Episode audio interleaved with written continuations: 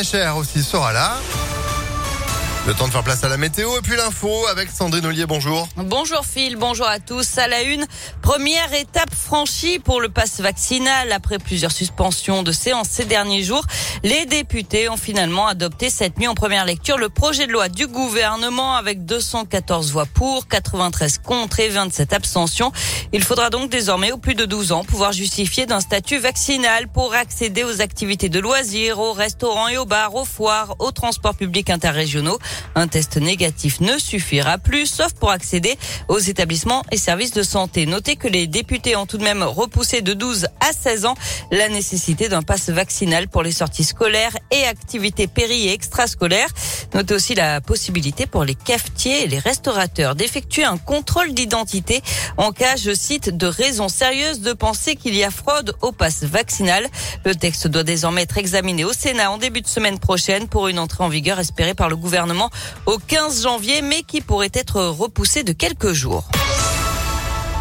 Dans l'actualité également, ce drame dans l'Ain, un TER qui reliait Bourg-en-Bresse à Lyon a percuté une voiture au passage à niveau de Perona hier vers 21h. La conductrice de la voiture, une femme âgée de 70 ans, est décédée. 11 passagers du train n'ont pas été blessés. Ils ont été amenés en taxi jusqu'à leur destination.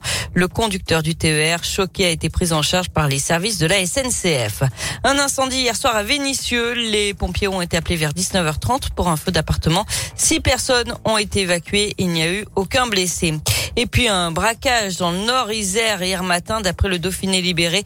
Des individus armés de marteaux et encagoulés ont attaqué le chauffeur d'un camion qui transportait des produits électroménagers à Saint-Quentin-Falavier. Il venait de quitter l'entrepôt. Le routier est parvenu à s'enfuir en percutant l'un des deux véhicules des malfaiteurs. Il a alerté les gendarmes.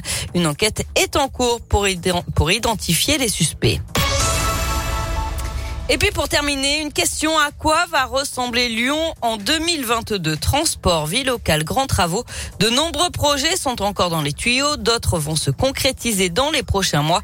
On fait le point en ce tout début d'année avec vous, Gaëtan Barallon. Oui, avec d'importantes décisions à venir, à commencer par la fameuse zone à faible émission qui doit progressivement exclure les véhicules polluants du cœur de la métropole. La concertation citoyenne s'arrête le 5 février.